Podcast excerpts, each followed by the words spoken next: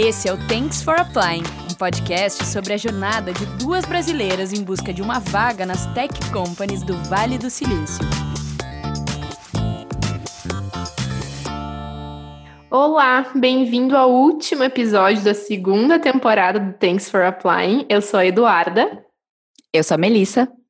E nesse episódio de fechamento de temporada, a gente vai bater um papo mesmo, falar um pouco sobre as nossas primeiras semanas de trabalho, responder perguntas de vocês, que para quem mandou lá na caixinha do Instagram, e comentar um pouco, né, o que foi essa segunda temporada, falar um pouquinho dos aprendizados, enfim, aquela conversa solta e longa que nem costumava ser na primeira temporada. Ansiosíssima para bater esse papo, amiga. Vamos lá então fechar com chave de ouro? Solta a vinheta!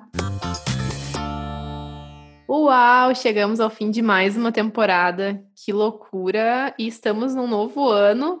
Nossa, gente, eu ainda tô meio tipo sem sem saber onde estou, para onde vou, mas vamos lá, 2021 chegou com tudo e com muita novidade boa. Essa passagem de ano foi foi esquisita, né? Eu acho que a pandemia trouxe um outro jeito de sentir como o ano passa, porque a gente tem a sensação que muda o ano, novas coisas acontecem. Parece que pra gente, né, aconteceu no finalzinho, mas parece que é uma, um 2020 parte 2, vai, não parece? Exato. Season 2. Não, é, eu fico com essa mesma sensação, mas bem, como tu falou, eu acho que a gente ter, né, como a maioria já, já sabe, nós duas a gente conseguiu o nosso tão sonhado trabalho no finalzinho, lá no, na, nos 45 do segundo tempo de 2020. É, eu acho que deu para encerrar esse ano assim de, da melhor forma que a gente que poderia ser, né? Mesmo com tudo que, que rolou. É, pelo menos essa vitória a gente pôde uh, cantar assim em, em 2020 e acho que traz um ar assim de, de esperança, de renovação para 2021, né? Que agora é, eu acho que pelo menos não sei se para ti foi assim, Mel, mas para mim assim, uh, as primeiras, as últimas semanas de 2020, que foram as primeiras semanas de trabalho, foi uma coisa mais integração, treinamento e agora 2021 parece que tá. Agora começou trabalho mesmo, ainda tá devagar, mas assim, não tá mais naquela, naquela vibe de ah, novata, treinamento, treinamento, treinamento, já tá rolando reunião e coisas, tipo, projetinhos. Então eu, eu acho que é legal, assim, eu sempre gostei de começar coisas é, no Tipo, eu tenho muito essa coisa de, tipo, tá, primeiro dia do ano, vamos começar, sei lá, uma dieta, uma... Dieta não, porque já larguei disso faz tempo. Mas vou começar, tipo, organizar não sei o quê, vou criar um novo hábito. para mim ficar mais fácil começar, assim, no início de ano, no início de mês ou de semana, sei lá. Não, eu acho que o ser humano precisa desses, desses rituais de começo e calendário, que nada mais é do que um ritual, ajuda muito a gente. Então, na segunda-feira eu vou organizar meu closet, essas coisas que a gente coloca de, de marcos, né, para conseguir começar uma nova rotina ou um novo trabalho, um novo projeto. Eu acho que é, é bem, é bem habitual nós, como seres humanos, fazermos isso. E, para mim, eu ainda tô, eu diria que eu ainda tô num começo um pouco lento é, em questão de projetos e reuniões e tudo mais, tenho, tenho dias ainda bem livres, mas que eu fico on call, né? Que a gente está tipo, online, né? Tô trabalhando, tô fazendo um, um, um, expediente, então podem aparecer coisas a qualquer momento, mas ainda estou sentindo aquela coisa de começo, sabe? Que é tudo novidade, que é o primeiro e-mail de kickoff de projeto, ou é o primeiro e-mail para falar com uma determinada pessoa. Então, ainda tem muita coisa nova acontecendo. Mas acho que a gente pode falar mais para frente dessas, dessas novidades e de como a gente está se sentindo em relação a isso. Vamos fazer um, um não sei como dizer, mas um, um resumo de como foi essa segunda temporada para gente. Vamos, vamos sim. Vamos voltar um pouquinho a fita e falar um pouquinho de 2020. É, eu acho que a gente poderia soltar alguns números assim para ter uma, uma dimensão do que foi assim esse primeiro ano de não primeiro ano, né, mas é, é, primeiro, primeiros meses de Thanks for Applying, é, a gente chegou nos 5 mil plays nas plataformas de streaming e foi um número que a gente é, era nossa meta, lembra? É, quando a gente começou, a gente tinha várias metinhas, assim, ah, ia chegar em X seguidores no Instagram, ter X plays até o final do ano, ter tantos seguidores no LinkedIn. E, e a gente chegou, não foi em 2020, mas a gente chegou nos 5 mil, né, Mel? Agora no comecinho de 2021. Foi, a Duda tinha, a Duda é nossa ela é que, que seta as nossas metas, assim, né? Dona Eduarda, ela coloca. Com base cabeça... no que? Não sei. Eu invento um número e eu, eu, persi eu quero perseguir aquele número. E a Melissa sempre me, me barra, entendeu? Com base nas expectativas dela mesma, ela colocou uma meta de 4.500 plays até o final do ano passado, 2020. Nós alcançamos e batemos no começo desse ano 5 mil. Então a gente está super feliz. É, acho que a gente não tinha ideia do alcance que a gente teria quando a gente começou a, a, fazer né, o Thanks for Applying, a se envolver com esse projeto, a se engajar totalmente no nosso processo e ter o Thanks for Applying como um reflexo do que a gente estava vivendo. Então, eu acho que a gente está super feliz de fazer esse, essa retrospectiva e ter resultados positivos.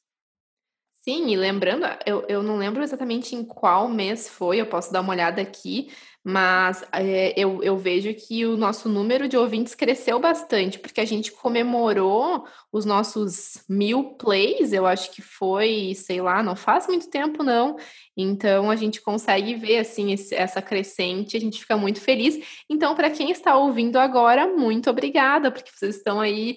Agora a meta, não sei qual é a meta ainda, não sei ter a meta, mas com certeza vocês estão contribuindo por ouvir esse episódio, vocês estão contribuindo para nossa futura meta aí de no final de 2021, enfim, alcançar um, um número X de plays. Mas vou pensar em numa, numa meta bem, bem ousada. Se a Bibi estiver em disposição agora na edição, ela podia colocar o meme da Dima falando de metas, né? Porque foi basicamente isso que a gente falou agora. Quando a gente alcançar a meta, a gente dobra a meta e seguimos atrás da meta. É, mas exatamente, que, exatamente, não. O que eu queria falar, eu queria, antes da gente começar e partir para as perguntas, eu queria muito agradecer todos os, os convidados dessa segunda temporada. Eu acho que a gente teve uma sinergia muito boa com todos eles foram pessoas que abraçaram o nosso projeto junto com a gente quando a gente apresentou a proposta deles serem convidados e vir falar sobre os temas que a gente propôs, pôs na mesa para eles. E eu acho legal falar também que, como a gente já falou aqui várias vezes, o Thanks for Applying é um processo vivo, é um projeto vivo, então a gente reflete no, no podcast que a gente está vivendo. E a gente queria trazer para vocês os, todos aqueles tópicos que a gente falou com os convidados, fez sentido e teve um motivo na época, sabe? Então, foi teve um storytelling por trás de todos eles e ter colocado, por exemplo, o tema de diversidade com a Thaisa teve também um propósito, porque a gente sabia quais eram os propósitos dela e que tipo de assunto ela poderia trazer com autoridade para conversar com a gente. Então, isso foi muito legal. A gente teve feedbacks muito positivos em todos os episódios, que trouxeram coisas novas, não só para a gente, mas para os nossos ouvintes, pelo que a gente pôde ver nos feedbacks que a gente recebeu, né, Duda? Sim, sim, eu amei todos os episódios, sou suspeita para falar, mas se eu tivesse que, se eu tivesse que escolher um favorito, acho que eu não conseguiria, porque todos nos ensinaram muitas coisas é, foi muito legal, assim, é, contar com a presença desses convidados, que eram pessoas que a gente já tinha. Algumas pessoas a gente tinha algum contato por redes sociais, conhecia, outras a gente nem conhecia. Então, foi esse que a gente não conhecia foi muito legal ouvir a história.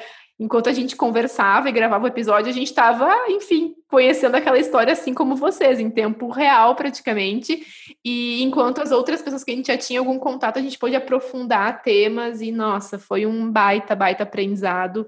Também uh, quero agradecer todo mundo que topou é, compartilhar suas histórias, dividir as suas dicas, e é aquilo que a gente fala, né? Quando a gente compartilha a nossa, nossa história, nossas vulnerabilidades, nossos aprendizados, a gente vai criando aí uma comunidade cada vez mais, enfim, é, forte, capaz, empoderada, e eu fico super feliz. E muito orgulhinho, assim, do, do que essa temporada representou e foi, e a gente espera que vocês estejam com esse sentimento também, assim, de sair com, uh, sair uh, e ter aprendido coisas novas, é, se conectado com pessoas novas e colocado em prática alguma dica, enfim, sempre fiquem à vontade para compartilhar com a gente, como muitos de vocês já fazem, tipo, ah, usei aquela dica do episódio X e, tipo, rolou super, estou fazendo aquilo que vocês falaram no episódio Y, sabe? Isso pra gente é com certeza o mais gratificante. Eu estava olhando aqui uma, uma informação completamente inútil, mas que eu acho curiosa, é, de quais convidados a gente conhece pessoalmente, né? Então, nós tivemos nove convidados nessa segunda temporada. A gente conhece pessoalmente a Gabi e a Mafê, né, que a gente teve contato antes uh, da pandemia. É, ou em algum momento da flexibilização, se eu não me engano. Bom, a Mafia eu já conheço há muito mais tempo. E eu conheço a Martina pessoalmente, que eu conheci ela em 2019. Todo o resto foram contatos que a gente fez durante a pandemia. E é engraçado que depois que as pessoas participam do podcast, parece que criou uma família que a gente conhece elas, né? Tipo, eu, não, eu acho que eu conheço todo mundo. Eu tenho a sensação que eu já tive momentos presenciais com todos eles. Sim, incrível o poder né, que a internet tem de conectar pessoas, a gente sempre fala isso.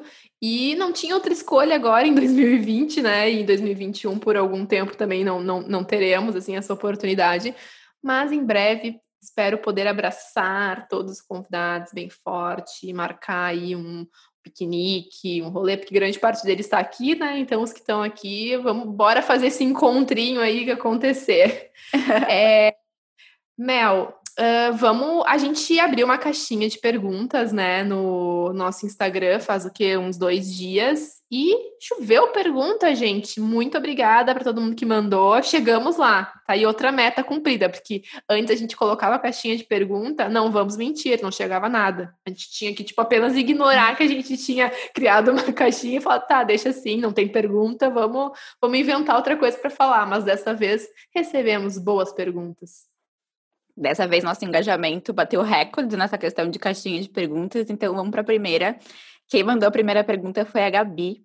A Gabi é uma amiga minha de longa data, ela tem um, um perfil no Instagram super legal que chama Help Me Travel. Ela presta consultoria de viagem, então ela monta roteiros personalizados. A Gabi é a pessoa que eu conheço que mais viajou, sério. A pessoa que eu conheço que mais viajou no mundo, assim, tipo, ela conhece muitos lugares, ela tem dicas muito boas de vários lugares muito inusitados, assim, sabe? Então, é, hoje ela estava comentando que montou um roteiro para a Turquia, que é um lugar, assim, mais conhecido, mas num roteiro que não é todo mundo que faz. Então, fica aqui o jabazinho da Gabi. Quem quiser um roteiro personalizado de qualquer lugar do mundo, a Gabi do Help Me Travel pode fazer. E ela mandou pra gente uma pergunta que eu gostei muito, a gente gostou muito, né? Ela pediu pra gente contar fofoca. E isso tem uma coisa que eu e Eduarda gostamos é de uma fofoca. E hoje a gente vai falar por trás dos microfones quais são as fofocas. E a Gabi perguntou: quem pede mais para mudar o horário da gravação? Manda lá, Duda. Nossa, essa é difícil. Eu acho que não tem como a gente entrar num consenso dessa resposta, porque, principalmente agora, antes raramente a gente mudava, né, Mel? E era, é engraçado que os motivos da mudança de horário eram diferentes. Antes, quando a gente recebia, por exemplo, às vezes a gente tinha gravação agendada e uma ou outra recebia uma negativa da entrevista, e aquilo acabava com o nosso dia. A gente estava participando de um processo, a gente recebia um e-mail, um thanks for applying, obrigada, mas não vamos seguir. E aí, uma ou outra Ai, amiga, acabei de receber uma negativa, vamos agendar a gravação para amanhã? Vamos mudar o dia? Isso nunca foi um problema, eu acho que foi bem misto. E agora a realidade é outra. Uh, sei lá, pelo menos nos últimos episódios aí que nós duas já estávamos trabalhando, é, também acho que depende, né, Mel? Eu, teve, eu acho que foi, foi, mais eu, talvez, que pedi. Hoje, é, essa gravação era para ter acontecido ontem, eu pedi para mudar. É verdade, é verdade. Na verdade, era para ter acontecido ontem. Aí eu pedi para mudar porque eu tive um afazer doméstico para cuidar aqui. Fui buscar um móvel que, que eu já tinha encomendado. E hoje a gente tinha marcado para as quatro e meia, né, Duda? Daí tu pediu para mudar para mais tarde, porque tá cheio de coisa para fazer no trabalho. Mas enfim, acho que a gente tem um balanço nessa questão aí de pedir para mudar. Mas o que tu falou é sensacional. Realmente mudaram os motivos de por que, que a gente tá, tá pedindo para mudar. Graças e a, Deus, dá per... bem, dá bem que a gente tem que pedir para mudar, né? Tipo, agora por, por ter bastante trabalho para fazer. Mas motivos diferentes, mesmos comportamentos. Provavelmente ainda vamos mudar muito horário. E a Gabi também perguntou quem posta mais no Insta, tem mais alguma fofoca? Quem posta mais no Insta também acho que é bem. É é bem dividido, né? Normalmente a Mel cuida mais dos stories, eu cuido mais do feed, mas nós duas respondemos comentários, a gente, nós duas respondemos os directs, é mais de acordo com disponibilidade, quem vê primeiro, é bem, bem dividido, não tem quem faz mais ou menos. É, bem dividido. A, a Duda, ela faz mais o trabalho de designer gráfico, então todos os nossos posts maravilhosos que, você vê, que vocês veem no feed é da Dona Eduarda Pata. E eu costumo cuidar mais dos stories mesmo, então a gente tem mais essa divisão, mas a parte de criação realmente é um trabalho feito a quatro, quatro mãos, né, amiga? Isso mesmo. Mas eu queria falar mais uma fofoquinha, aproveitando aqui, sendo bem real time, em tempo real, com essa questão de Instagram e fofoquinhas por trás dos microfones. A gente, antes de começar essa gravação, postou lá nos stories quem que era, de quem que era o cenário. E aí a gente postou lá o nosso microfone, computadorzinho, uma taça de vinho. E tá todo mundo votando que é o cenário da Eduarda. Eu acho que as pessoas erraram, hein, amiga? Erraram. Querem fofoca? Então, vou... não é fofoca, mas eu vou contar uma curiosidade. Eu não bebo álcool, gente. Então, quem votou que era a minha mesa errou, porque não teria uma taça de vinho aqui na minha, na minha mesa. Na verdade, para não dizer que eu não bebo, eu bebo, tipo, muito raramente, né? Que eu não boto álcool na minha boca. Mas eu costumo dizer que eu, que eu não bebo, não dá para dizer nem que eu bebo socialmente. Então, com, se tem um vinhozinho rolando ali, com certeza é da Melissa. Melissa, que é a cachaceira da dupla. Eu sou a cachaceira, é verdade. Tá aí um defeito. Não sei se é defeito, mas tá exposed, aí. Um, exposed. Um fun fact. Fun fact. Uh, a Isa perguntou Vamos já entrando então na questão do trabalho novo, que tem bastante pergunta em relação a isso. Para vocês, quais estão sendo os maiores desafios no novo trabalho? Hum? E aí, amiga? Quem começa a lista? Ai, eu não sei, acho que tu pode começar. Tu começou uma semana antes, começa antes os desafios. Ai, que sacanagem. Tá, tá bom, tudo bem. Tive mais tempo, tive uma semana a mais para pegar no ar. Não, eu acho que assim. É tem, tem uma lista grande, eu não vou me estender muito em nenhum, porque eu acho que tem algumas próximas perguntas que já, que já que são sobre é, alguns desafios que eu, já, que eu vou comentar aqui, que eu vou listar. Acho que o primeiro deles, que a gente sempre fala, não quero soar repetitiva, mas vou ter que soar. Língua. É, é para mim é, é o principal, é o maior. Eu acho que vai demorar muito para superar. Enfim, língua, com certeza é, é outro estilo de, de, se comunicar também. Daí eu não falo tanto de língua, eu falo mais de hum, comportamento mesmo do americano, que era uma suposição, era uma coisa que era mais suposição da nossa parte, e agora para mim tá completamente confirmado. Hoje mesmo eu tava reclamando pra Mel, que eu falei, cara, eu falo com meus colegas no chat, assim, tipo, tá, meus colegas mais próximos eu já conheço, já troco, já tenho mais trocas durante o dia a dia, mas alguma pessoa que eu tenho que falar específico, assim, pela primeira vez, ou que eu nunca troquei muita ideia, eu mando, tipo, ah, um textão, explico, tal, e a pessoa responde, tipo, sim, não, pode ser. Tipo, então, é aqui, essa, essa coisa do americano ser muito direto, para mim, é um desafio, porque acho que por vários motivos, para não levar para o pessoal, tipo, para, ai, sei lá, queria construir uma, pelo menos uma relação de amizade com essa pessoa, sei lá, meio bizarro. Eu acho que essa questão da língua que tu falou, amiga, entrando um pouquinho mais a fundo nela, a gente estava comentando outro dia sobre a questão das conversas mais formais, né? Porque por mais que a gente tenha fluência na língua, algum, alguns tipos de conversa ainda são um pouco estranho para a gente, porque o nosso inglês acaba sendo muito formal. E uma coisa que eu, que eu percebi é que nós, brasileiros, temos essa mania de falar oi, tudo bem. É meio que você não fala só oi para começar uma conversa, nem que seja de trabalho e tal. É oi, tudo bem? E aí fala o que você quer.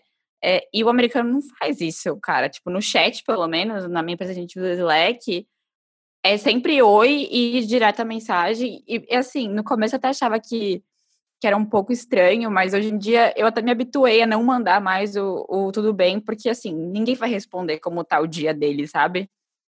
Sim, e daí tu te sente aquela sente como se estivesse falando: Olá, tudo bem? Como vai você neste belo dia de sol em São Francisco? Sabe? Tipo, se fosse em português, é assim que a gente soa quando a gente pergunta: Olá, tudo bem? Como vai? Mas é essa coisa também, assim, do de não ter a conversinha informal, aqueles cinco minutinhos, né? A gente falou sobre isso também, aqueles cinco minutinhos antes da reunião que tu pergunta como é que foi o final de semana da pessoa, tipo, sabe, cinco, dez, às vezes 15 minutos que tu fica jogando conversa fora no Brasil. Normalmente era assim, sentava para falar da reunião, a gente falava de mil coisas, da fofoca do não sei o que, do não sei o que, do final de semana, de uma coisa engraçada que me aconteceu, e aí que a reunião ia começar. Aqui não, tipo, entrou na, na sala, agora no caso no, no Zoom, e tipo, já começa o assunto direto. Tem uma brincadeirinha aqui, outra que eu nunca entendo as piadas ou não acho graça, no máximo. Vamos lá para o assunto. Mas sabe que isso eu sinto um pouco diferente e até a gente vai para a próxima pergunta da Romina, que é se já rolou algum choque cultural no trabalho. É, na VidMob, como a gente está num, num mercado mais criativo e que normalmente tem muito designer, muita galera da área de criação que é um pouco, essa galera é um pouco menos quadrada do que engenheiros, por exemplo, com todo respeito, que se tiver algum software engineer nos ouvindo, é, todo mundo sabe que os perfis e skills são diferentes, e então eu sinto que tem, eu, a minha pré-reunião existe essa conversinha, sabe, esse small talk que é tipo, ah, final de semana, como está se sentindo, qualquer coisa assim, mas quando é reunião por voz, não no chat, falando oi, sabe? E aí, eu comentei já com vocês também que a Vidmop tem operação no Brasil. Então, tem um PM que fica lá, eu tenho bastante interação com ele. Ele me põe para participar de algumas reuniões com clientes no Brasil. E ele falou assim: ah, eu, eu entendo, às vezes, um pouco é, que para você é diferente, que você está aí. É, aqui no Brasil, a gente tem que perguntar até se o cachorro da pessoa está bem. E nos Estados Unidos, a gente chega e já fala direto: ó, qual que é a entrega do projeto, qual que vai ser a data. E ninguém fica achando que está sendo grosso, sabe? Aqui e... tu nem sabe se a pessoa tem cachorro, tipo. Começando Exato. por aí. Mas uma coisa que eu reparei, que eu comecei a fazer uma, uma autoavaliação, é que, claro, eu, eu jamais estou. Num espectro, eu diria que eu estou no meio, assim, sabe? Porque eu já estou há bastante tempo aqui, vai fazer dois anos que eu estou aqui. Eu já trabalhei numa empresa americana por seis anos, mesmo estando no Brasil. Então, eu sinto, quando eu participo das reuniões do Brasil, eu sinto um certo incômodo do, tão, do quão diferente é, assim, sabe? Eu acho que eu já já peguei esse jeito e eu falo, meu, tem alguma coisa errada? O que está acontecendo? Mas ao mesmo tempo, quando chega nas reuniões aqui, eu falo, é, falta um pouco mais de informalidade. Então, eu acho que eu estou no meio do caminho entre esses dois, essas duas pontas. Falta o temperinho brasileiro. A Romina também perguntou qual a maior dificuldade de entrar na empresa de home office, tá? Outra coisa que foi um desafio, assim, né? Já, tipo, fazer todo o processo de onboarding estando, né, em casa. Como conhecer os colegas? Rola um bate-papo por vídeo para surgir uma amizade ou é só assunto do job? Já meio que respondemos essa pergunta, é, essa segunda parte, né? Mas a maior dificuldade é justamente essa. Eu acho que eu acho que são, tipo, se conectar com as pessoas de uma forma mais, enfim, viva, real, ver as expressões, enfim. Ah, eu sou, eu sou uma pessoa que sou muito do, enfim, do visual, do, ai, não sei, tipo, para mim, desculpa, mas o, o escritório não vai morrer. Se depender de mim, o escritório não morre. Tipo, eu quero ter opção de, de poder ir lá, nem que seja uma duas vezes por semana, ver as pessoas. Então, eu acho que o maior desafio, na minha opinião, é esse: tu não, tu não conseguir te conectar da mesma forma com as pessoas que tu te conectaria é, no cara a cara.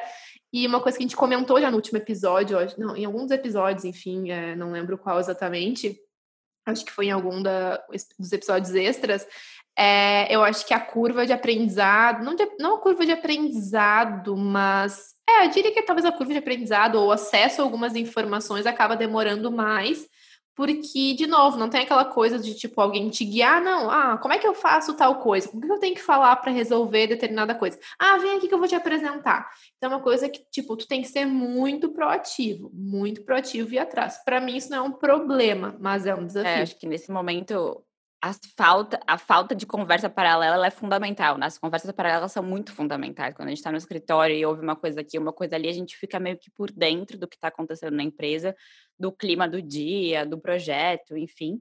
É, e assim, uma coisa bem besta que eu vou falar agora, é, talvez bem white people problem totalmente, mas eu sinto falta dos setups do escritório, sabe assim, que tem que tem o computador, que tem o, a segunda tela, quem mexe muito com dado, planilha e tal, a segunda tela é fundamental. E eu não tenho uma segunda tela em casa. Tem muitas empresas que é, forneceram a, a, segunda tela, enfim, todo o setup que a pessoa tinha no escritório, algumas empresas mandaram para os funcionários, para os colaboradores, mas não foi o meu caso, eu tenho só o laptop, então eu sinto falta do mouse, eu sinto falta da segunda tela, eu sinto falta de um ambiente escritório, assim, sabe? É, eu sinto que eu sou mais produtiva quando eu estou num setup muito bonitinho de que eu tinha no, no escritório antes. É claro que eu não trabalho já faz um tempo, eu, eu, de demissão em maio de 2019, e agora eu comecei um, um, outro escopo, eu não mexo tanto mais em dado como eu mexia antes, então a segunda tela não estava fazendo tanta falta. Mas eu sinto falta do, da cadeira de escritório e tudo bonitinho, sabe? Sim, eu também. Eu sinto mais, mas eu, eu não sinto mais, eu sinto mais falta de ir, de ter um lugar para ir, sabe? Toda aquela função de tipo, do se arrumar, etc, tipo sair de casa, Mas é, eu acho que uma coisa que a gente, pra gente, assim, em especial, tá sendo. É, não diria que é um desafio, nem uma dificuldade, mas é uma, uma coisa meio triste, assim, que eu estava super na expectativa, né, de quando eu arranjasse o um emprego, de, de vivenciar esse clima do escritório, de ir, de conviver com as pessoas, de estar de fato. Eu tô dentro da empresa, mas eu não estou dentro fisicamente, sabe? É, então eu acho que uh, eu acho que se perde um pouco, sabe, da, da, da, experiência em geral, assim, por tu não estar tá fisicamente, presencialmente tendo essa troca, sentando na tua mesinha, indo para um escritório todo dia, é, em, outro, em outro país, né, claro. Então, eu, isso é uma coisa que, para mim, não é que é uma dificuldade, mas é uma parte um pouquinho chatinha e triste, assim. Se eu já tivesse trabalhado em vários lugares aqui, ah, beleza, mas como é meu primeiro emprego aqui, eu queria, eu acho que sim, ainda terei essa oportunidade, mas nesse começo seria muito legal, assim, se tivesse vida normal, podendo ir fisicamente lá e tal. Eu acho que uma outra coisa ainda dentro dessa pergunta é que a gente não está fisicamente no escritório e a gente tem várias dúvidas, sendo uma pessoa nova na empresa, tipo, dúvidas básicas às vezes. E eu não sei você, amiga, mas eu já converso mais com algumas pessoas que eu participo de mais reuniões com elas, ou foram pessoas que me entrevistaram, ou minha chefe direta, ou alguém do meu time. Então, quando eu tenho alguma dúvida, eu meio que tenho um ponto focal, sabe? Então, parece que eu tô enchendo muito o saco dessa pessoa, porque todas as perguntas eu faço para ela. Se, eu tiver, a gente tivesse no escritório, então, sei lá, ia ter pelo menos umas cinco pessoas do seu lado, sei lá, às vezes você pergunta para uma, você pergunta para outra, e você tá vendo se a pessoa tá ocupada, se ela tá numa reunião, se ela não tá como a gente está de casa e não, tá, não tá vendo essas pessoas, eu posso estar sendo a pessoa mais chata do mundo, fazendo todas as perguntas o tempo inteiro para uma pessoa só, sabe? Então eu tenho essa sensação, às vezes, de estar tá sendo a chata, a insuportável, que não para de fazer pergunta para uma única pessoa. Então eu tô, tô, até tentando meio que assim, ah, vou pegar umas três pessoas e, e perguntar as minhas dúvidas, sabe? Sim, é, eu também sou a pessoa que faz mil perguntas e também normalmente é sempre pro meu chefe, coitado. Ainda mais estando lá no horário, tipo, a gente tá com horas e horas de diferença, ele mora, ele tá na Europa, então, tipo, ele fala comigo sempre no primeiro horário da manhã, que já é final do dia para ele, mas daí, tipo, eu já tô me acostumando, assim, a anotar e num dia, tipo, bombardear ele de perguntas. E paciência, sabe? Mas, mas um, falando agora de uma vantagem, assim, dessa parte de, tipo, não estar fisicamente, é poder usar lá o Google Tradutor, o Grammarly. O Grammarly é um software que eu uso bastante, tipo, que ele te sugere uh, alterações no, num texto tal. Claro, num texto até, ok, tudo bem que tá no escritório, tu vai, tu vai usar ali, mas sei lá, às vezes, tipo, eu vou fazer uma reunião, por exemplo, em minutos, ou estou no meio de uma reunião ouvindo, assim, como, e vou falar alguma coisa, eu não sei, tipo, um termo, pum, eu vou ali bem rapidinho e pesquiso. Isso não vai acontecer numa reunião, tipo, presencial, vou estar cara a cara com a pessoa ali, não vai dar tempo de, tipo, dar aquela, aquele check ali, tipo, se, se aquele termo é, é certo ou errado. De novo, não que seja um problema tu errar ou tu não saber falar alguma coisa, mas é, eu, eu gosto, assim, de pelo menos é, aquela coisa de conseguir me expressar. E, gente, sério, isso aí tá, tá sendo osso, assim, nas primeiras semanas. Eu tô tentando, uma dica é ouvir bastante, anotar os termos que tu, que tu vê que são falados. Não precisa nem ser coisas que tu não sabe o que é. Tem coisas que, tipo, eu entendo, tipo, normalmente eu entendo tudo, minha maior dificuldade é, é, falar, mas anotar os termos que eles mais usam, tipo, sei lá, só dando um, um, exemplo rapidinho, tipo, do que eu tô falando. Ah, sei lá, na Logitech a gente fala, tipo, usuário, consumidor, cliente. Tipo, como é que eles se, se referem normalmente, tipo, ao usuário, ao cliente? É, é usuário, é cliente, é consumidor, tipo, é alguma outra coisa? Então, para tentar usar sempre essas linguagens. Então, essas coisinhas, assim, que a gente vai pegando e que estar né, de casa facilita, assim, tipo, tem esse tempo para dar uma, um double check, assim. Sim, o Slack é muito mais usado, né? O Slack ou qualquer ferramenta de comunicação por texto é muito mais usado nesse, nesse contexto online. E eu aprendo uma palavra nova, uma expressão nova todo dia, assim. O Google Tradutor está no, meu, tá no meu bookmark, com certeza eu uso ele sempre. É, quando eu vou mandar e-mail, hoje em dia eu costumo estar... Tá, é, eu me sinto mais insegura. Às vezes, tipo, não tem nenhum erro, mas eu preciso dar esse check meio que assim, meu Deus, eu não posso errar uma coisa muito simples, sabe? É, então, aquela questão da síndrome da impostora de colocar até o hello no Google Tradutor para ver se está certo, sabe? Quem nunca? Será que escrevi certo? Exato. Ai. E- então eu faço isso, mas, ai, amiga, é bem isso que tu falou, assim, a gente fica mais com mais acesso a. A gente fica mais confortável de acessar essas, essas ferramentas como o Google Tradutor e o Grammarly eu também tenho, eu também uso. Mas eu percebi, a minha chefe, por exemplo, também usa o Grammarly para correção de e-mail e tal, porque ela já fez share de tela comigo e eu vi que ela tinha e usava. Então, assim, Hum, até os americanos, é? Então tá, então não, nem vou me sentir mais culpada por usar. Não que eu me sinta culpada, brincadeira. Mas é, eu acho que a gente fala muito de fluência, fluência, fluência. A gente, quando a gente fala em fluência, a gente pensa muito na fala, né? Mas a escrita, para mim, é super crítica, assim, e, e por isso que eu digo, eu só vou me considerar fluente, ou sei lá, tipo, não sei qual é o termo correto para usar, o dia que eu não precisar checar no Google Tradutor antes de escrever um e-mail. Isso aí vai ser assim o, o ápice. Não sei se vai acontecer. Quem já tá aí há mais tempo pode me dar os spoilers. Bah, isso nunca acontece, ou sim, um dia tu vai chegar lá. Mas para mim isso aí é o, é o ápice Uhum. da, da, da fluência. Vamos para a próxima pergunta, Mel. Vemo, a, a Mari, a Mariana perguntou se a gente tem alguma dica de como fazer networking nessa era de pandemia, nessa época de pandemia. É, Duda, tu tem alguma, alguma super dica diferente do que a gente já falou em episódios anteriores ou, ou vamos retomar o que a gente já, já dividiu por aqui? É, eu não tenho nenhuma dica diferente das que a gente já deu, mas eu acho que nunca é demais reforçar. Se jogar, sabe? LinkedIn, adiciona as pessoas, é, bota a cara a tapa, manda mensagem. Famoso, a gente já falou muito isso, mas o não tu já tem. Então, eu diria que o LinkedIn é o grande aliado, adiciona, marca, marca bate-papos com as pessoas, aqueles que te interessam. Não precisa ser alguém que tem, uh, que está contratando para uma vaga necessariamente, mas alguém que possa te dar bons insights para tua carreira ou de alguma empresa que você vai trabalhar. Marca conversas, as pessoas são mais abertas do que a gente imagina, algumas, né, claro.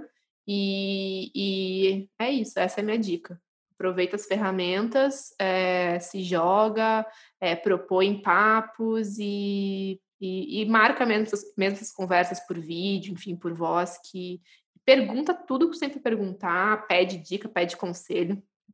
É, eu acho que eu diria o mesmo também. Essa, a, o LinkedIn é uma ferramenta muito poderosa nesse sentido, porque ela te permite fazer filtros e entender onde, em que momento aquela pessoa que você gostaria de conversar está e até ver se faz sentido conversar com essa pessoa, sabe? E além disso, os eventos online continuam acontecendo, não só eventos de carreira, eventos profissionais, mas até eventos de lazer, eu acho que é um momento de networking. É, ontem a, a Vidmal promoveu um evento em parceria com a Soulfar, não sei se todo mundo conhece, mas eles promovem normalmente shows de artistas locais em cada cidade. Em São Paulo tinha, eu não sei se tem em todas as cidades no Brasil. A Bibi, já part... a Bibi, nossa editora, já participou lá do Soul Far Sounds em Porto Alegre. Chique demais. Chiquérrima. Então, é muito legal. Eu, eu, eu gosto muito da, da proposta deles. E foi um evento de lazer em que tinham pessoas, todas as pessoas da, da empresa, e tinha o chat, você podia falar e comentar do que, você gosta, aí você viu, ah, essa pessoa também segue tal artista e gosta. Enfim, é um, um evento de lazer também, é um, um, um momento que você pode se conectar com pessoas que têm os mesmos gostos que você e que pode ser um contato para o futuro. Eu acho que o, eu e a Duda somos um grande exemplo disso. A gente tem uma amizade mais sólida, mas a gente começou nessa de, de ah, a gente se conheceu no Instagram, gosta das mesmas coisas, vamos construir algo em cima disso, e foi. Isso, e o network não precisa estar sempre ligado, né? Tipo, a uma oportunidade específica. Tipo, ah, eu quero, tipo, uh, enfim, é, é, se conectar com pessoas e criar a tua rede, seja lá para o que for, sabe?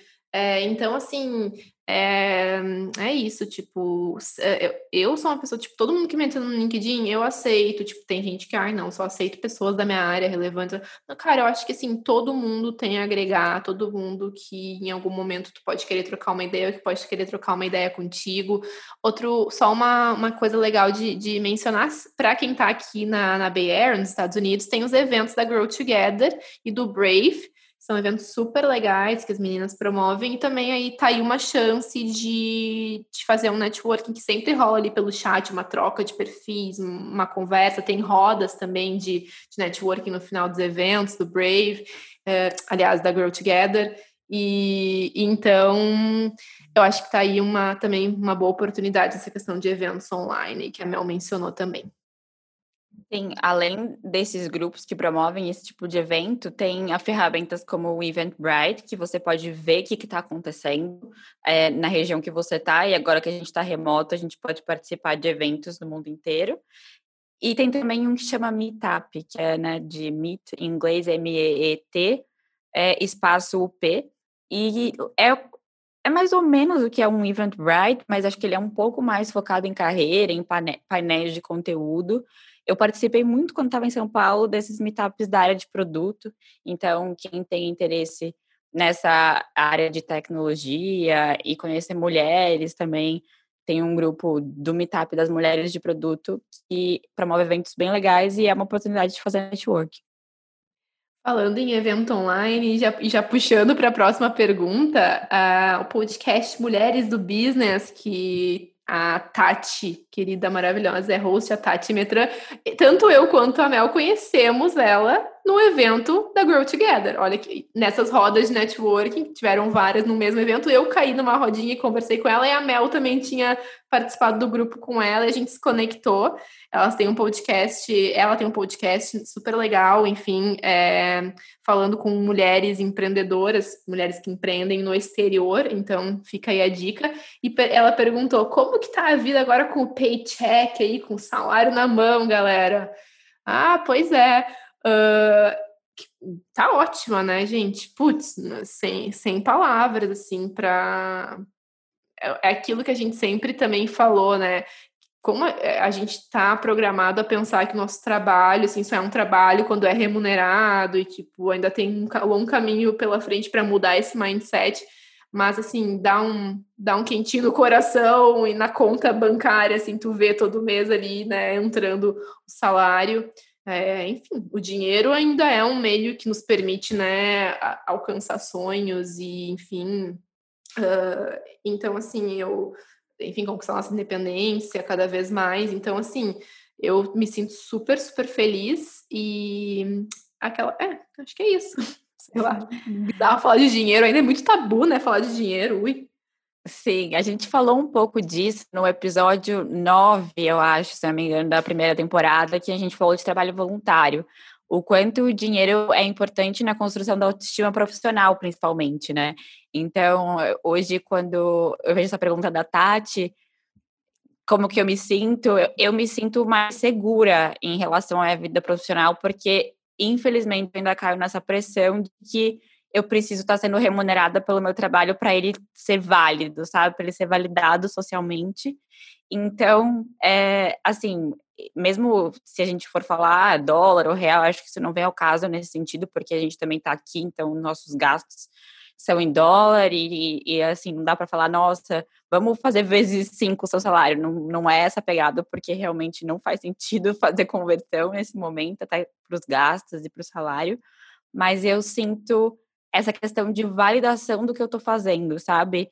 Que para o trabalho voluntário, quando a gente conversou, a gente falou o quanto era importante e tudo mais, mas que faltava isso que é um pilar, assim, de como a nossa sociedade funciona e eu não consigo enxergar um futuro que não exista isso, sabe?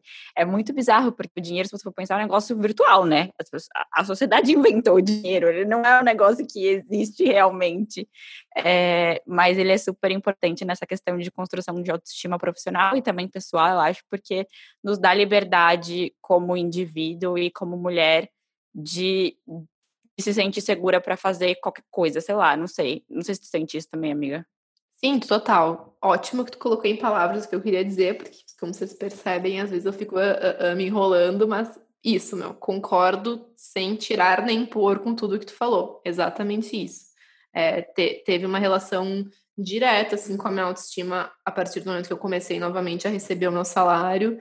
E O que, que tu comprou? Curiosidade, o que, que tu comprou com teu primeiro salário? Não com o salário inteiro, mas assim, qual foi a primeira coisa que tu te permitiu, ou sei lá, tipo, que tu, tu te deu algum presente, assim? Depois eu vou contar do meu. Guria, eu acho que não. É, não consigo lembrar. É, não sei. Eu acho que eu diria. Bom, eu fui visitar o meu irmão no, no final do ano. O meu irmão, para quem não sabe, mora nos Estados Unidos também há mais tempo que eu. Ele mora em Santa Bárbara.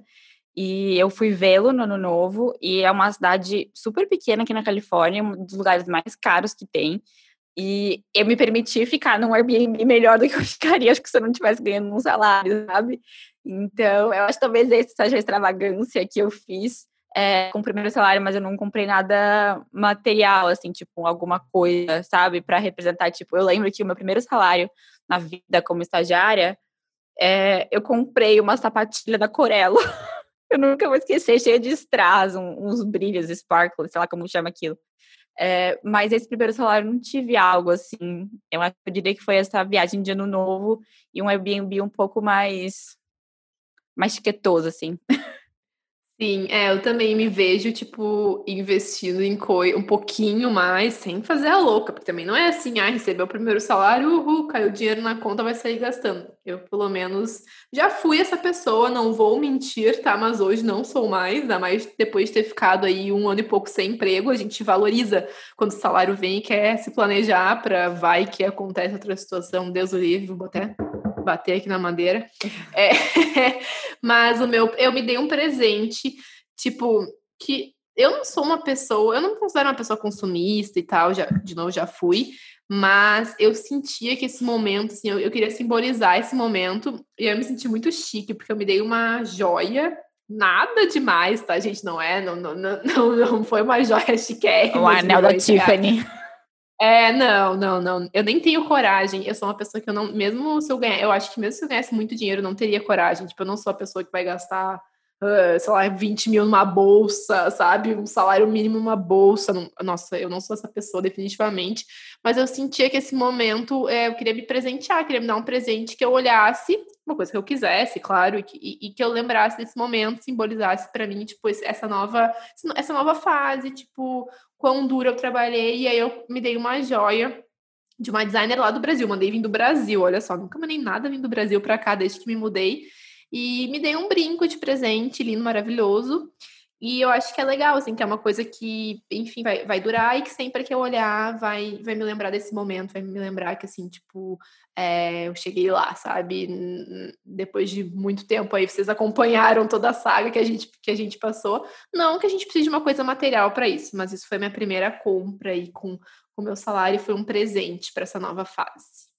Agora que tu falou disso, de olhar para joia, para coisa que tu comprou e lembrar, é, eu já tinha contado aqui também no mesmo episódio de trabalho voluntário que eu tinha um vinho caro, né, que eu comprei até, assim que eu cheguei aqui na Califórnia, fui visitar Napa e eu comprei um vinho caro, eu só ia abrir quando eu conseguisse um trabalho. E eu não consegui jogar a garrafa fora ainda. Ela tá na minha mesa de cabeceira, eu falo, gente, eu, o que, que, eu vou fazer com a garrafa? Mas eu não consigo jogar lá fora, porque foi do dia que eu comemorei, que eu consegui comemorar a minha oferta, eu abri o tal do vinho, cara, e, ela, e ela, a garrafa tá lá ainda. Ela, claro, eu lavei, né? A rolha eu guardei, escrevi na rolha, ela tá guardadinha. Coloquei a data, escrevi offer letter, o nome da empresa, então aquela rolha especial tá guardada e a garrafa tá ali eh, esperando eu dar um, um algum propósito para ela, além desse emocional a galera do Do It Yourself aí deixa lá um comentário sugerindo o que, que a Melissa pode fazer com a garrafa de vinho. Vamos ver quem é que dá a, ideia, a melhor ideia aí pra, pra, e qual vai ser o destino dessa garrafa. Não dá pra botar fora. Ai, mas também, né? Eu sou a pessoa que prego que não dá para acumular e agora tá mandando tu não botar, tu, tu, ficar com uma garrafa de vinho. Não sei, talvez tirar o rótulo, colar num, num scrapbook, num, não sei. Eu sou a pessoa que guarda tudo, ingresso de não sei o quê. Pra você ter noção, eu tenho até eu tenho até, olha que loucura, eu tenho até o endereço.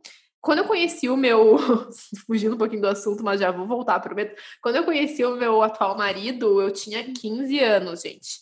E eu, ele me convidou um dia para ir na casa dele ver um filme. Gente, eu tinha 15 anos. Eu pensei, assim, como é que a minha mãe deixou? Eu não deixaria minha filha de 15 anos ver um filme na casa de um namoradinho. Mas enfim, minha mãe maravilhosa sempre foi uma pessoa que confiou, confiava. Deixa eu, deixa eu interromper, porque já que trouxe a dona Suzana, é Suzana, né?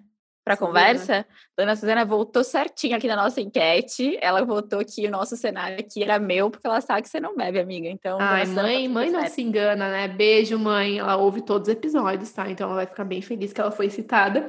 Ela vai ficar brava. Vai, o que, que tu vai falar que eu deixava tu ir para os lugares? Mas uh, só para dizer, como eu sou meu, eu gosto de guardar essas coisas, assim, eu tenho até hoje o papel, é, porque naquela época, minha filha, não existia Google Maps, existia, não era nem usado eu tive que anotar na mão, entra na rua tal, dobra à direita, porque uma amiga da minha mãe que me levou lá para eu ver o tal do filme, que de filme não tinha nada, era beijinho. Né, né, e aí eu tenho até hoje o papel que eu escrevi a primeira vez o endereço quando eu fui na casa do Luiz a primeira vez. Então, olha a pessoa não querendo que tu acumule a garrafa de vinho, não. Eu faço o que eu digo, mas não faço o que eu faço. Ai, gente, o que eu tô falando? Eu tô me expondo aqui, que, que horror. A gente, Mas a gente já tem essa intimidade, né? É aqui quem tá ouvindo a gente, então dá para falar umas bobagens de vez em quando. Sim, eu acho que muita gente tem, tem curiosidade de saber um pouco mais do nosso lado pessoal, né? Então acho que não tem problema. Mas esse negócio de, de guardar coisas, como eu mudei muito, a minha vida inteira eu mudei várias vezes de cidade. É, algumas coisas foram se perdendo, sabe? Eu não tenho tantas coisas assim. É, eu nasci em Porto Alegre, mas depois morei no interior do Rio Grande do Sul, depois fui morar em São Paulo, aí morei em outros lugares, enfim. É, foi é, essa, esse meu lado acumulador não foi tão estimulado pela minha rotina de mudança. Mas vamos para a próxima pergunta, que foi da Martina, nossa convidada super especial do episódio que a gente contou um pouquinho como o RH enxerga o processo. E ela perguntou que agora que a gente está colocada, como é que é a nossa visão sobre fit da vaga com o candidato? Ai, boa pergunta, boa pergunta. É, eu acho que faz cada vez mais sentido. E agora que eu estou num lugar que eu acredito que eu sou um bom fit para a vaga que eu, que eu preenchi, eu penso, tipo, que bom que não deu certo com alguma, não com todas as vagas que eu já apliquei, porque eu sempre tento, tentei aplicar, parece que eu tinha pelo menos alguma coisa, enfim, em comum, mas é tipo assim, sabe, tu olha para trás, eu pensei em outros processos que eu participei e falei, cara, realmente, tipo, não ia, talvez não fosse rolar legal, sabe? Eu te perdoo, RH, eu te perdoo, pessoa, o hiring manager quem não me escolheu. Eu acho que é, é fundamental. E de, às vezes demora, realmente, acho que pra, tanto para a gente quanto para a empresa, talvez para a empresa seja mais fácil achar um candidato, tem muita gente concorrendo né, a cada vaga, mas eu hoje eu, vejo com outros olhos assim é, os processos seletivos a demora ou até a rejeição. É muito difícil a gente enxergar isso, eu sei porque eu já estive nesse lugar, é muito difícil enxergar isso quando a gente está passando, mas acredita que a vaga certa para ti vai chegar e daí tu vai ver que vai ter valido a pena esperar, porque todo o processo de tu é, entrevistar, entrar e começar, ele rola muito mais suave quando tu, tu é a pessoa para aquela vaga, sabe? Eu vou aproveitar essa pergunta para trazer um pouco por trás do microfone do que rolou com uma vaga, que foi o dia que eu pedi para mudar a gravação, porque eu estava super chateada. Eu participei de um processo com uma empresa que chama Yumly. Eles são uma plataforma de de várias soluções que envolvem comida. Então, restaurante, receita, é tipo um iFood com mais soluções, assim. Então, pode pedir comida, tu pode escolher uma receita, ele te mostra quais, ele gera uma lista de mercado, enfim, marca favorito, é meio que um Pinterest também de receita, sei lá. E eles tinham uma vaga que era para Product Manager, toda a experiência que eu tinha, e para atuar no mercado do Brasil estando aqui. Quando eu olhei aquela vaga, eu falei, é minha essa vaga. É, e eu fiquei muito, muito, muito chateada quando eu não passei nem pelo RH. É, a Duda sabe, eu, eu liguei para ela chorando esse dia, mudamos a gravação.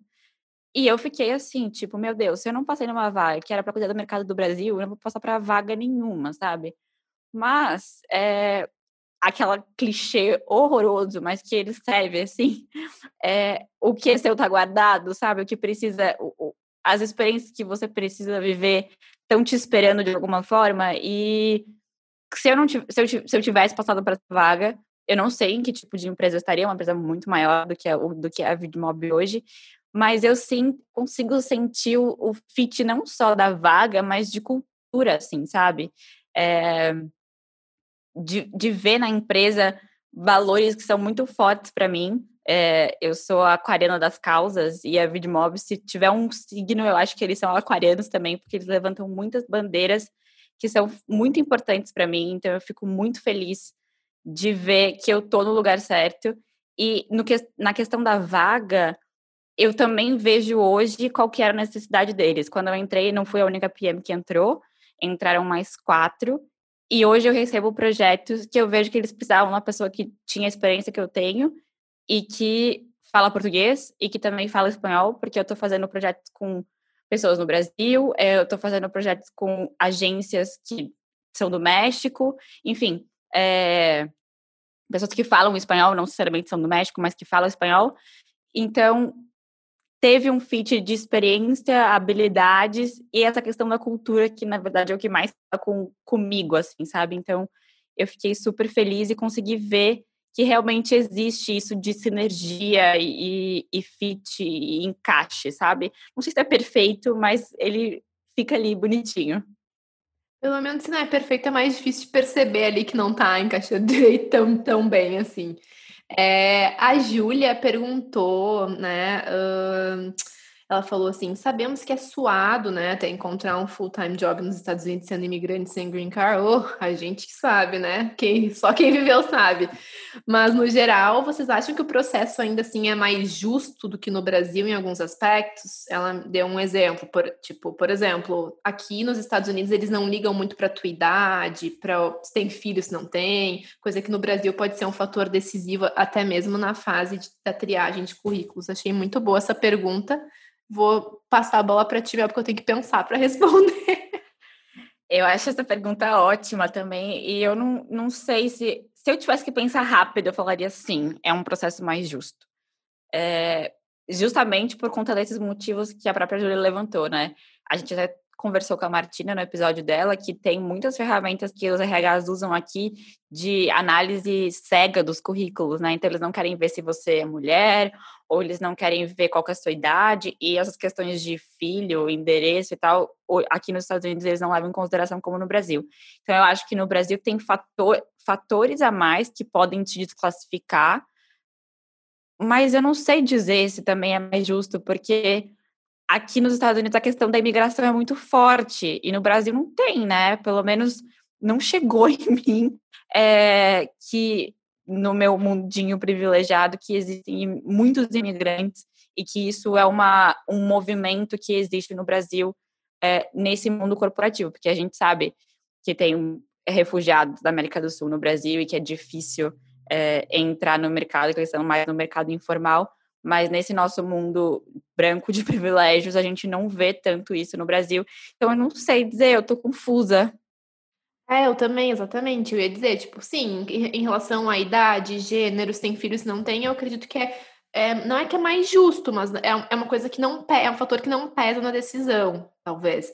Mas tem essa questão da imigração. E no Brasil, claro, tem a questão dos refugiados que tu tocou, meu, que muitas vezes acabam a grande maioria acaba indo fazer esses trabalhos, né, tipo, é, mais informais ou até, né, nesse setor mais de, enfim, é, não sei como, uh, como definir, desculpa, é, perdi a...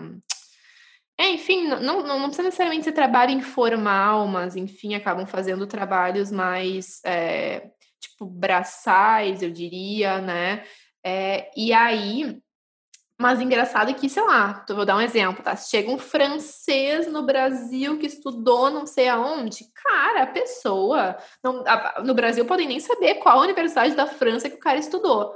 Vão dizer, cara, eu não sei se essa cultura ainda existe, mas eu acredito que em muitos lugares sim. Nossa, mas o cara é francês, já trabalhou em empresas lá, se formou lá. Pode ser a universidadezinha lá do, do fim do mundo, né? Nem conhece e, e, aqui é o contrário. Então, o Brasil ainda valoriza muito esses profissionais é, que são capacitados na, na, visão deles, assim, que vem de fora. Nossa, o cara é gringo, tem experiência fora, pode trazer uma visão. Enquanto aqui a gente sabe que sim e não, sabe? Tipo, valorizam, mas uh, depende. É, é difícil generalizar, né?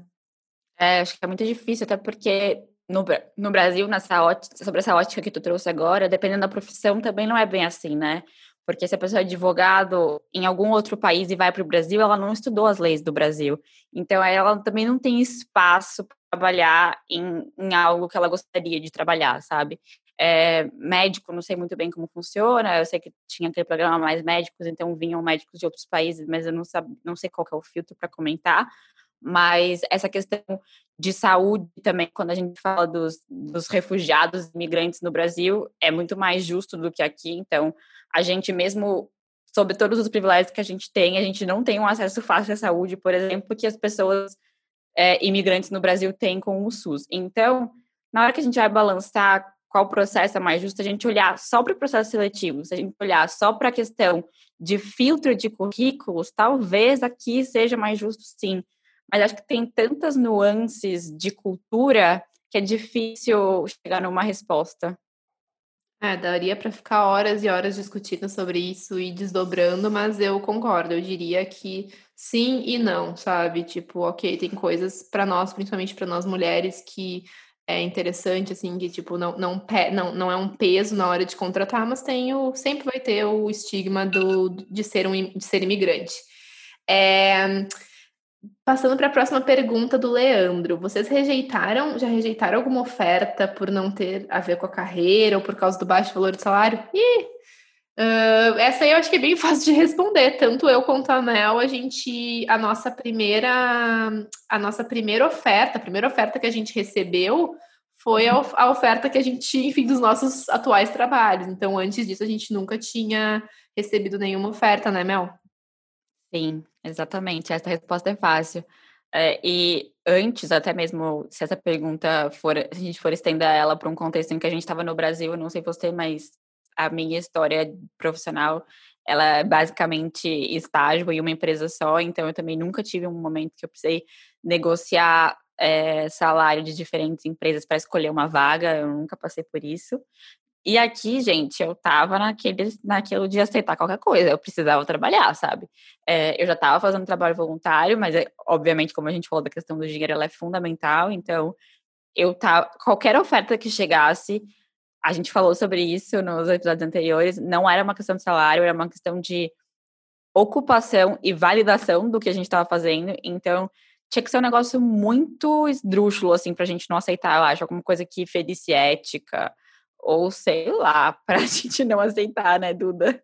É, não, eu diria que não, a gente não tava muito seletiva, não, viu?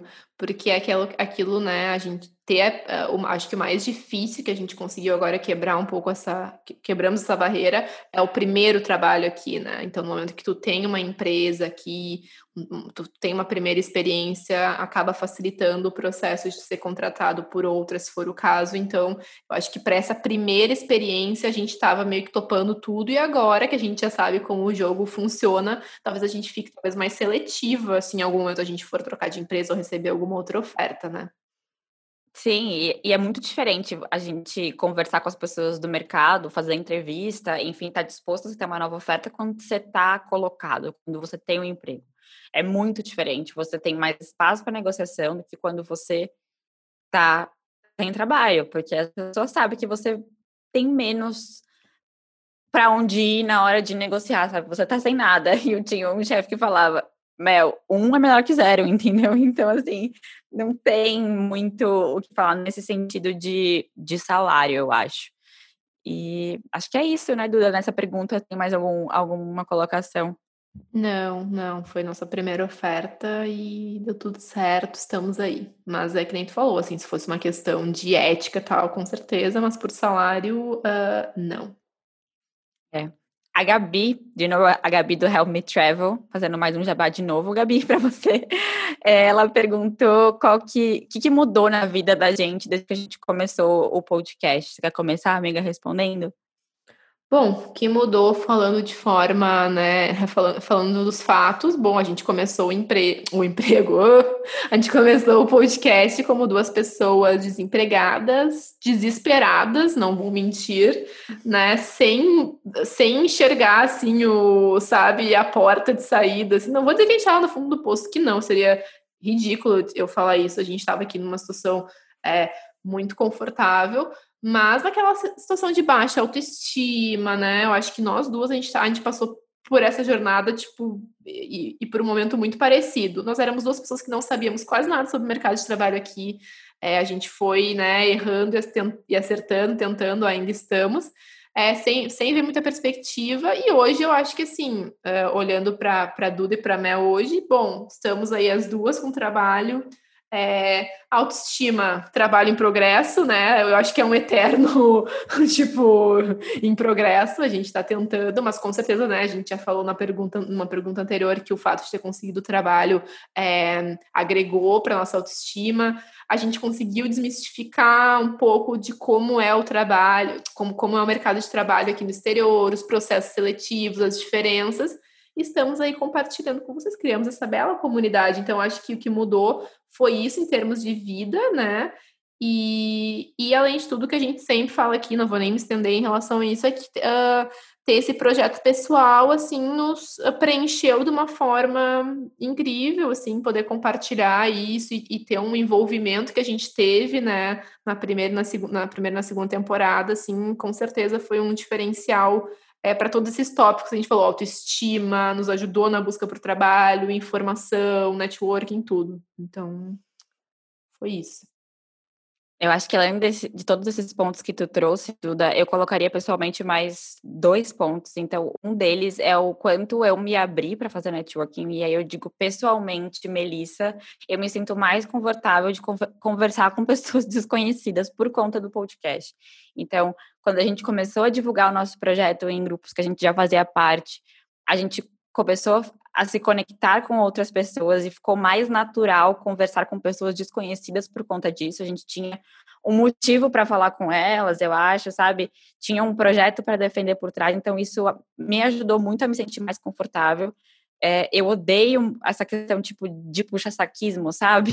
Então, na hora de fazer networking para, sei lá, às vezes tentar conseguir um referral ou saber mais sobre uma empresa, é, ou só para fazer um contato mesmo com alguém numa empresa, quem sabe no futuro eu possa querer trabalhar. Eu tinha muito, eu ficava, sabe, embolada, porque parecia muito que eu estava querendo tomar vantagem e eu não gosto disso. Então, eu acho que o podcast, o projeto como um todo, me deixou mais confortável de conversar com pessoas que eu não conheço, aqui nos Estados Unidos, tanto em inglês quanto em português. E eu acho que também é, solidificou a nossa relação, minha e da Duda. A gente se conheceu no final do ano passado, no final de 2019, é, e a gente tinha se visto, eu acho que duas vezes em 2019. 2020 a gente se viu uma vez em janeiro, a Duda foi lá em casa no jantar, e aí começou a pandemia. Então, claro, a gente já se conhecia, estava construindo uma relação, e com a pandemia a gente não teve oportunidades de se ver. Então, o projeto manteve a nossa relação muito é, fresh, assim, né? Fresca. A gente se fala todo dia. Eu nem preciso nem fixar a Eduarda no meu WhatsApp, porque ela tá lá sempre no topo, porque eu tenho um post para provar, tenho um conteúdo que a gente teve uma ideia, teve, enfim, já mandou o episódio para edição, sabe? Então eu acho que. Tem que contar as coisas da vida, né? Tipo, ai, sei lá, a Hazel tá com dor de barriga, minha cachorra tá com dor de barriga hoje. Ai, olha aqui o móvel que eu comprei pra minha casa. Tipo, né? Sim. E fora as entrevistas que a gente dividia, né? A gente já dividia as, as, as experiências antes de ter o projeto, mas o fato de ter o podcast fez com que a gente dividisse mais e tentasse enxergar como que a gente ia dividir essa experiência com vocês também. Porque entre duas pessoas que são mais parecidas é mais fácil na hora de trazer essa informação para pessoas que a gente não conhece e que tem milhões de personalidades.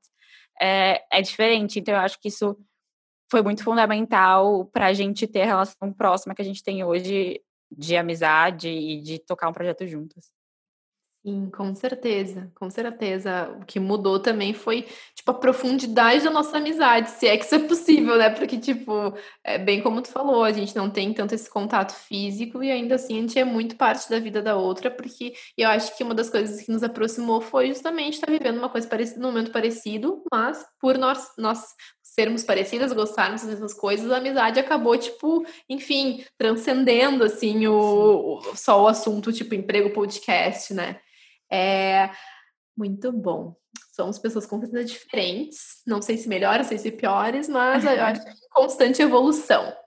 Fran perguntou: já rolou ou vai rolar happy hour virtual com ouvintes? Quero ser amiga. Sim, vamos ser amigas. É, a gente fez um evento chamado TFA Talks, TFA Talks, e foi muito legal. Foi um evento online virtual, pelo Zoom. Não foi bem um happy hour, mas foi um bate-papo com algumas ouvintes. E foi bem legal, né, Mel? Então, quem sabe, vamos fazer outro? Bora? É, a gente fez esse bate-papo mais com o propósito de conversar sobre os desafios, de como é se colocar é, em termos de carreira aqui no exterior, independente Estados Unidos ou qualquer outro país, ou até pessoas que estavam no Brasil participaram, que tinham é, o propósito de sair do país para trabalhar. A gente até contou uma história de uma das participantes essa semana lá no Instagram. A Isa participou do primeiro TFA Talks e ela hoje trabalha na Holanda. E, e ela estava na conversa, falando quais eram as inseguranças dela, o que, que, ela, que, que, ela gostaria. A gente teve muita troca nesse dia. Quem sabe um próximo ter talks com um outro, um outro propósito, talvez mais, mais informal, todo mundo com a taça de vinho, menos a Duda. É, eu com a minha aguinha. Mas adorei a ideia, Fran. Pode uh, acompanha a gente no Instagram, como te acompanha, que a gente sempre vai, divulga por lá. Quem sabe na terceira temporada, já indo para a última pergunta, hein, Mel? Vai ter terceira temporada, Leandro quer saber? Vai ter season 3, vai ter terceira temporada. Uh, vai ter. Não que seja uma grande novidade, a gente já tinha dado esse spoiler antes, eu acho, né? Mas vamos, para encerrar o episódio, vamos falar um pouquinho assim é, do, que, do que, que a gente espera e o que, que as pessoas devem esperar da terceira temporada. Vai ter é, tema, não vai? Como é que vai ser? Vamos, vamos, vamos tirar esse mistério do ar. Então, Mel já falou, vai ter terceira temporada, mas vão ter algumas mudanças, né, Mel? Sim, vão ter algumas mudanças e lá vou eu de novo bater na mesma tecla de que o nosso projeto, o nosso podcast é um processo vivo.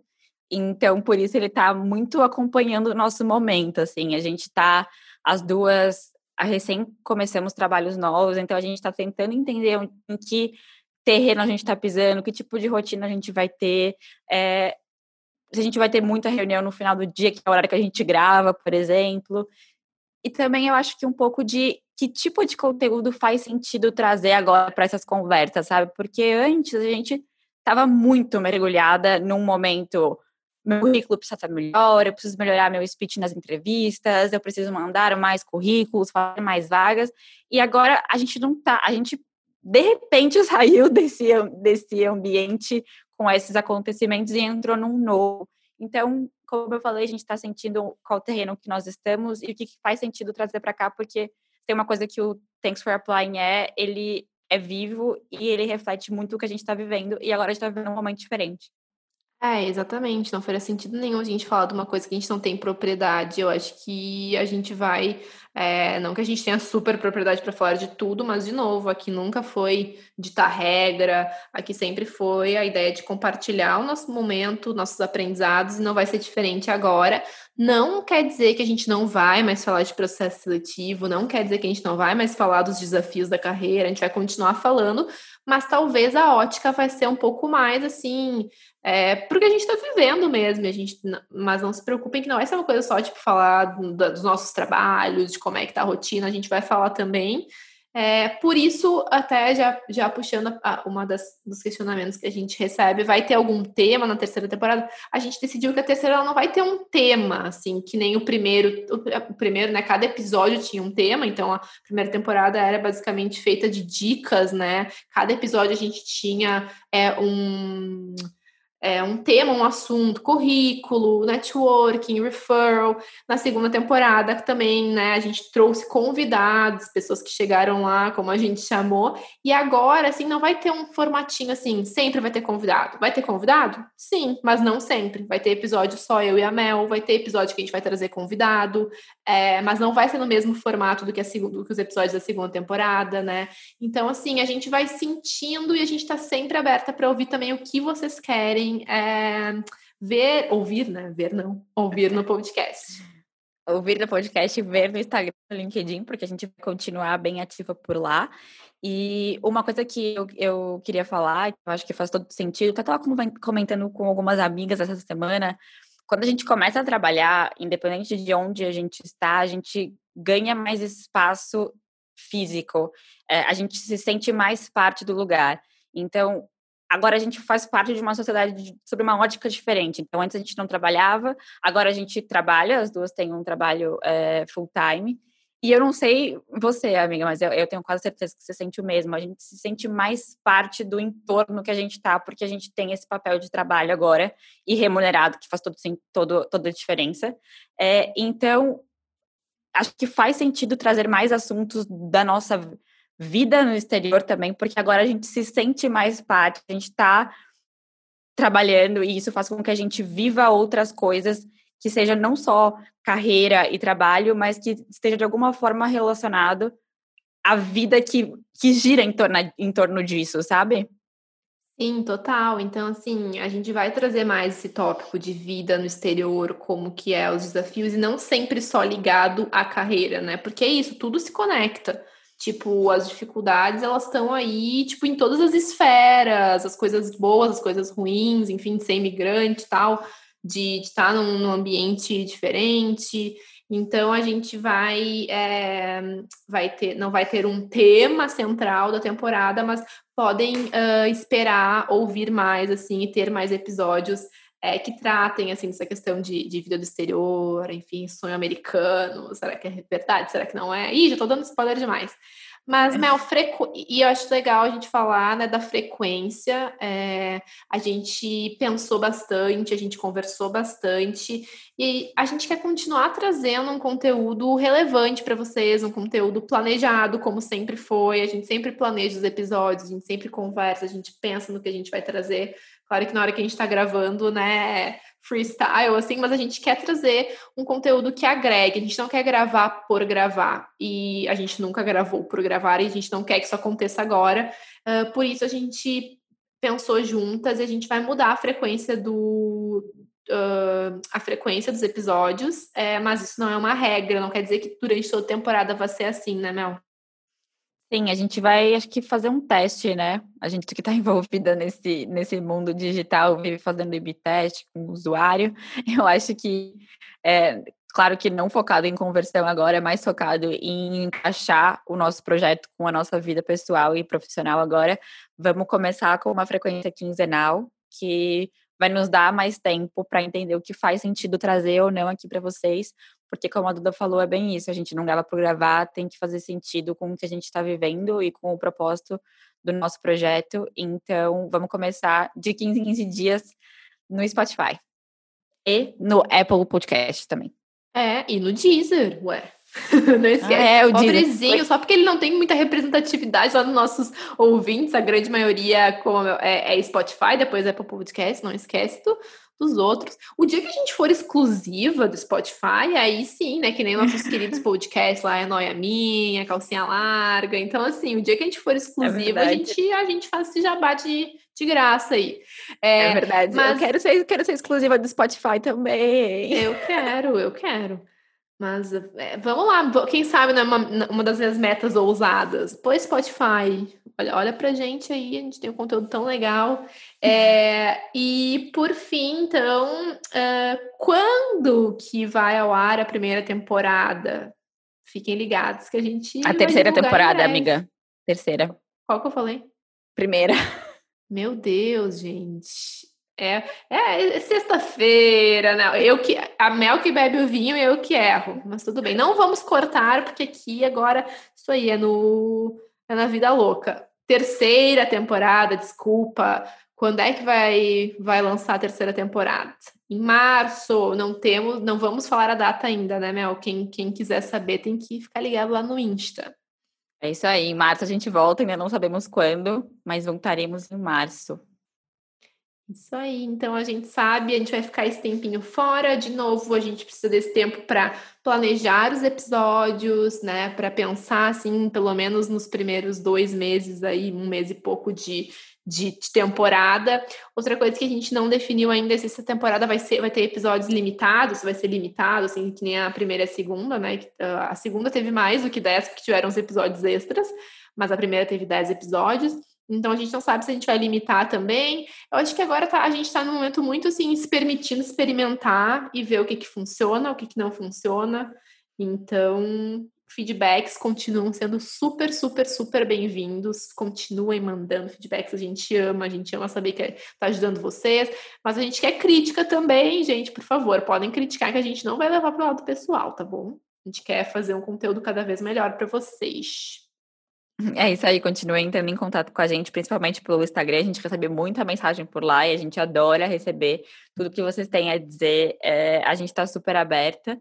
E agora eu acho que agradecer a quem chegou até aqui, né? Quem chegou até aqui nesse episódio, como eu sempre falo, quem chegou até aqui nessa temporada.